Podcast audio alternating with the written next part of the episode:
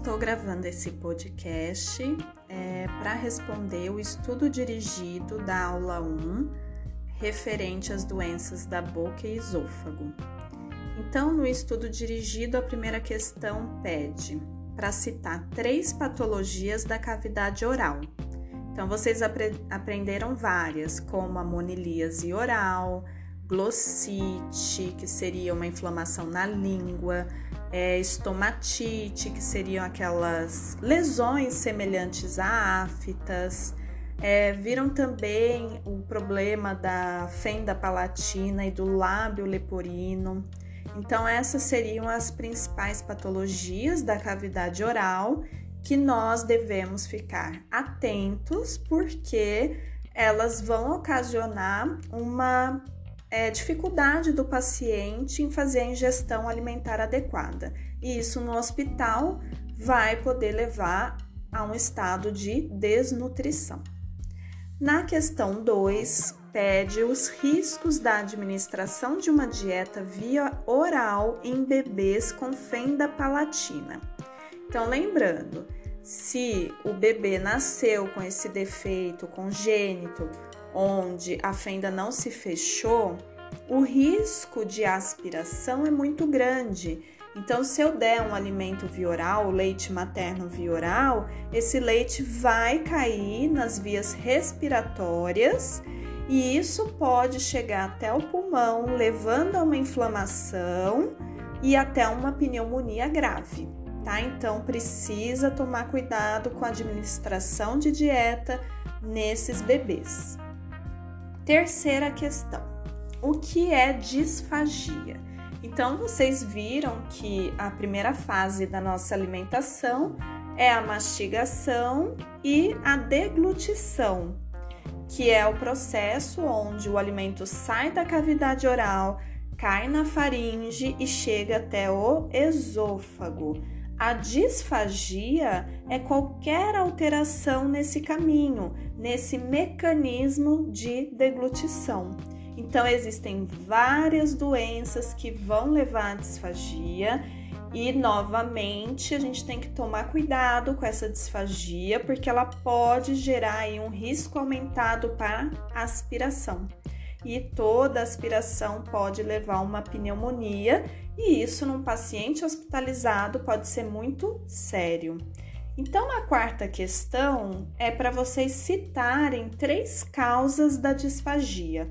Então, são inúmeras as causas. Então, pode ser problemas no sistema nervoso, doenças como mal de Parkinson, é, esclerose múltipla, é, pode ser um AVC, ou uma obstrução no esôfago pela presença de um tumor, ou pode ser formação de pequenas bolsas que a gente chama de hérnias no esôfago. É, que mais? Uma inflamação de garganta onde forma pus que pode virar aí um abscesso que vai gerar muita dor, também vai levar à disfagia. Tem doenças autoimunes, como a miastenia grave, que é uma doença onde a pessoa produz autoanticorpos que vão agir destruindo receptores de acetilcolina e o músculo não contrai de forma adequada, levando também essa disfagia. Várias doenças vocês poderiam citar nessa questão número 4. Questão número 5. O que é esofagite? Então, esofagite é uma inflamação no esôfago. E o que causa esofagite? Principalmente o refluxo gastroesofágico, né? Principalmente quando ele é crônico, então a pessoa pode ter vários fatores que contribuem para esse refluxo, Pode ser uma obesidade que pressiona ali o estômago, pode ser um esfíncter esofágico inferior muito relaxado, às vezes até o uso abusivo de álcool, de tabaco, de cafeína pode levar a esse relaxamento, uma dieta muito gordurosa ou problemas também no sistema nervoso da pessoa que faz com que esse esfíncter fique mais relaxado. Outra causa também poderia ser é, quando a pessoa apresenta uma hérnia de ato, né? Então, essa hérnia nada mais é do que uma parte do estômago que se desloca é, atravessando o hiato esofágico, então fica ali acima do diafragma, e isso vai alterar a conformação do esfíncter esofágico inferior, que vai perder a sua função, e isso contribui com o refluxo, levando aí essa esofagite.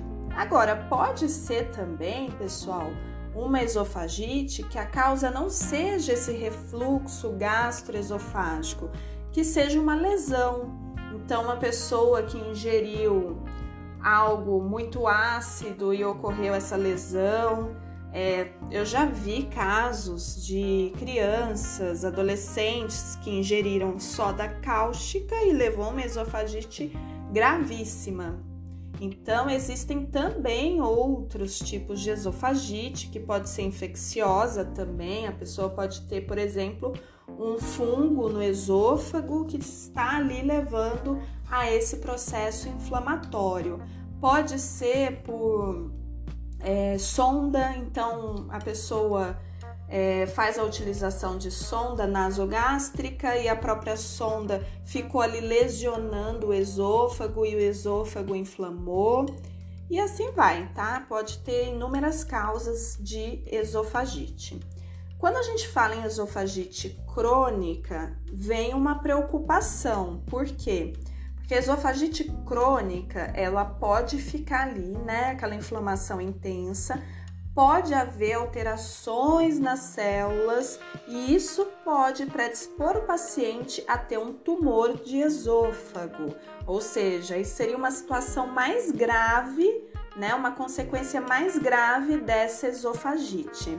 Além disso, tem um quadro que a gente chama que é esofagite de Barrett, que as células do esôfago elas se alteram é, ocorre uma espécie de metaplasia e isso também pode gerar o aparecimento de um tumor. Então, pessoal, refluxo gastroesofágico é algo que a gente tem que se preocupar, porque se for crônico, pode sim levar inflamação do esôfago e pode sim ocasionar é, o aparecimento de um tumor. Então, a gente tem o tratamento medicamentoso, com antiácidos, com os bloqueadores da bomba de potássio que fabrica bomba, na verdade é a bomba de prótons e potássio que vai fazer a produção do HCl, tá? Que é o ácido clorídrico,